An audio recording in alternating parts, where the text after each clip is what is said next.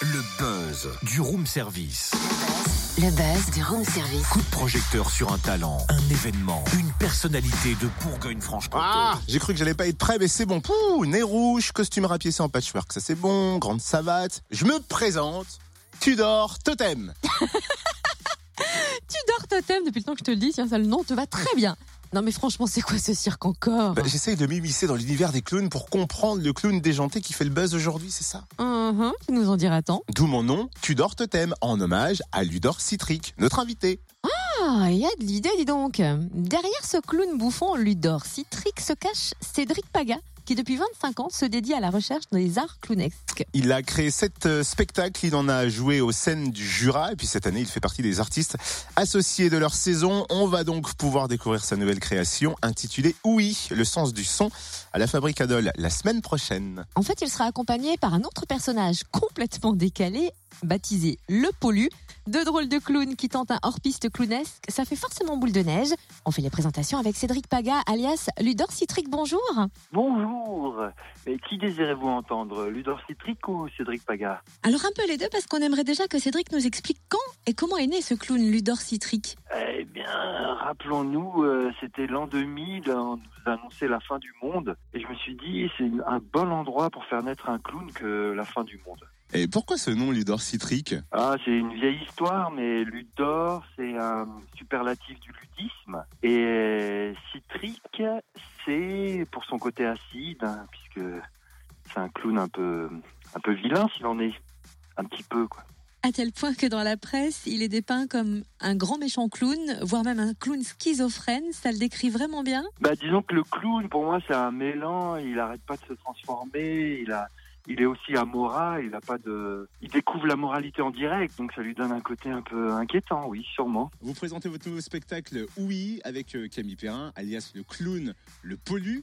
Comment vous vous êtes rencontrés Comment cette collaboration a-t-elle été possible? Eh bien, Camille, c'est un, un musicien qui fait de la musique spectaculaire, comme il dit. Et donc, c'est quelqu'un qui, qui a beaucoup d'énergie, qui dépote. hein. C'est un, c'est un peu un monstre de scène. Et puis, l'idée, c'était un peu de réunir euh, deux monstres et puis de les, de les confronter au silence. C'était un peu ça notre idée de base. De prendre ces grosses énergies de jeu et puis euh, de jouer avec la possibilité ou non de silence. Est-ce qu'on peut entrer un peu plus dans les détails de l'histoire et dire à qui s'adresse ce spectacle? Est-ce que c'est pour toute la famille? Ben, je pense. En fait, pour moi, c'est que le clown, c'est un mélange. Ça peut être lu à plusieurs niveaux. Donc, je pense que là, on a déconseillé en dessous de 8 ans. Et ça peut être lu à, ouais, de plusieurs façons. C'est, c'est- il y a une réflexion en dessous que les, les gens perçoivent ou pas. C'est pas très grave. Et puis, sinon, c'est quand même deux forces de jeu. C'est, du clown, hein. Tout ça est censé être euh, drôle et tragique à la fois. Ces deux clowns qui sont réfugiés dans un théâtre parce que le monde fait trop de bruit, hein, et du coup, ils ont trouvé un refuge. Et après, on les voit inventer à partir de rien. C'est vraiment, c'est des plateaux où il n'y a pas d'objet, il n'y a pas de décor, et ils n'arrêtent pas de jouer avec rien. Tout est jeu pour eux. On disait euh, clown schizophrène et grand méchant clown. On est loin du clown de ça, on est bien d'accord. Euh, ouais, ouais, bien sûr, ça, c'est le monde des pulsions. Euh, donc, euh, pour euh, Freud, c'est un, un psychanalyste pas très important. Mais en tout cas, euh, le pulsionnel, ouais, pour, nous- pour nous, c'est important. On travaille beaucoup là-dessus. Hein, Qu'est-ce qu'on fait de ces forces pulsionnelles qui sont en nous? Et le clown, c'est merveilleux pour incarner tout ça.